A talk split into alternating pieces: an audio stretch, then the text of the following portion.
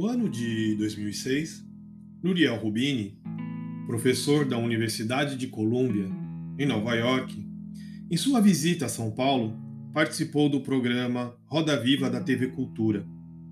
Programa este que participei como convidado.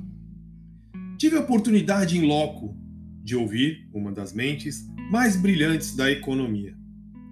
professor Rubini previu com maestria o colapso do subprime americano, dizendo com clareza absoluta que a bolha iria estourar e que o Brasil não sofreria tanto com isso. O principal motivo se daria devido ao nosso modelo econômico ser baseado totalmente no consumo. Joseph Stiglitz, Nobel de Economia e um dos meus economistas favoritos, havia comentado certa vez do perigo em ter como mecanismo fundamental o consumo, como fomento de crescimento econômico. Segundo ele, aspas, basear a economia apenas na compra e venda de produtos é um erro. O Brasil deveria investir no setor industrial, em outros setores promissores e expandir seus horizontes. Com o estouro da bolha em 2008, o Brasil de fato sofreu menos do que se imaginava. O ex-presidente Lula havia feito um comentário dizendo em seu português popular que, abre aspas, o país sofreria apenas uma marolinha diante do tsunami mundial que havia sido iniciado pelos Estados Unidos. Fecha aspas. De certa forma, ele estava correto. Porém, para que isso fosse possível, Lula acabou implementando políticas tributárias emergenciais como forma de dar impulso ao mercado interno brasileiro, mantendo-o aquecido, incentivando toda a população a consumir. Novamente ele cita, abre aspas, gastem, consumam, tirem o dinheiro da poupança, façamos a economia girar, fecha aspas. Stiglitz, mais uma vez, havia acertado. O Brasil saíra do armário econômico, entre aspas, afirmando que sim, o país dependia do consumo para enriquecer. E nós brasileiros mal sabíamos que anos mais tarde sofreríamos as consequências por isso. No entanto, surge a dúvida pelo qual poucos ousam responder ou sentem receio de confessar. Mas a verdade é uma só.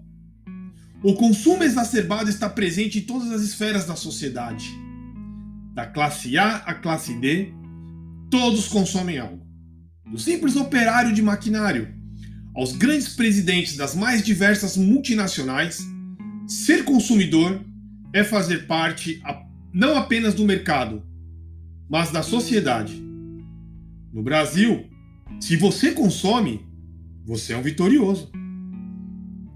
O que ocorre é que, devido ao consumo desenfreado, passamos a ser analisados ou julgados não pelo intelecto, educação ou comportamento fraternal em sociedade, mas sim pelo grau de comprador que você exerce. Vivemos numa sociedade onde você é simplesmente o que você adquire. Se você dirige um Jaguar, mora num grande condomínio em Moema, em São Paulo, e viaja com frequência ao exterior, ao exterior? Sim, você é um cidadão de sucesso. Chegou ao ápice do consumo e seu exemplo deve ser seguido pelos demais. Minimalismo é a palavra de baixo calão em nossa sociedade. Quanto mais você tiver, quanto mais você comprar, melhor você poderá mostrar o quão vitorioso você foi em sua carreira como consumidor voraz. O problema é que a longo prazo a sociedade, com seus novos signos de ostentação, se mostra ser cada vez mais superficial no que tange o comportamento em sociedade. O apego material distancia as pessoas uma das outras. Objetos que muitas vezes levarão anos para ser pagos, em sua totalidade acabam separando indivíduos entre os que podem e os que não podem consumir em coletividade. Explico. Um determinado grupo de amigos passa a frequentar um restaurante de culinária internacional, cujo valor você não conseguirá pagar. Com o tempo, você será excluído desse grupo de amigos, pois é demasiado difícil acompanhá-los. Na jornada de consumo, que vai de restaurantes internacionais a viagens ou idas aos centros de compra famosos da cidade. Você deve se perguntar: Mas Tárcio, não podemos culpar quem tem condições de consumir. Isso é verdade. Mas o que todos se esquecem é que o senso de fraternidade, coletivismo e amizade vai, vai sendo deixado de lado. Afinal, se aquele amigo ou amiga não tem condições de consumir com esse ou aquele determinado grupo, ele deve ser, ele deve ser excluído de forma natural, não sendo mais convidado a esses eventos, ou declinando simplesmente todos os convites. Como puderam observar, cria-se a seleção natural econômica. Adam Smith, célebre economista, dizia, abre aspas, o consumo é a única finalidade e o único propósito de toda a produção. Fecha aspas. Se observarmos, de forma ampla, podemos dizer que ele está corretíssimo em sua afirmação. Porém, gostaria de incluir duas palavras nessa citação. Com responsabilidade. O consumo com responsabilidade é o único propósito. Entenda-se por responsabilidade, nutrir de sensibilidade e percebermos o quão problemático e maléfico se torna adquirir produtos de forma desenfreada, sem antes realizar uma análise pessoal sobre a necessidade do mesmo.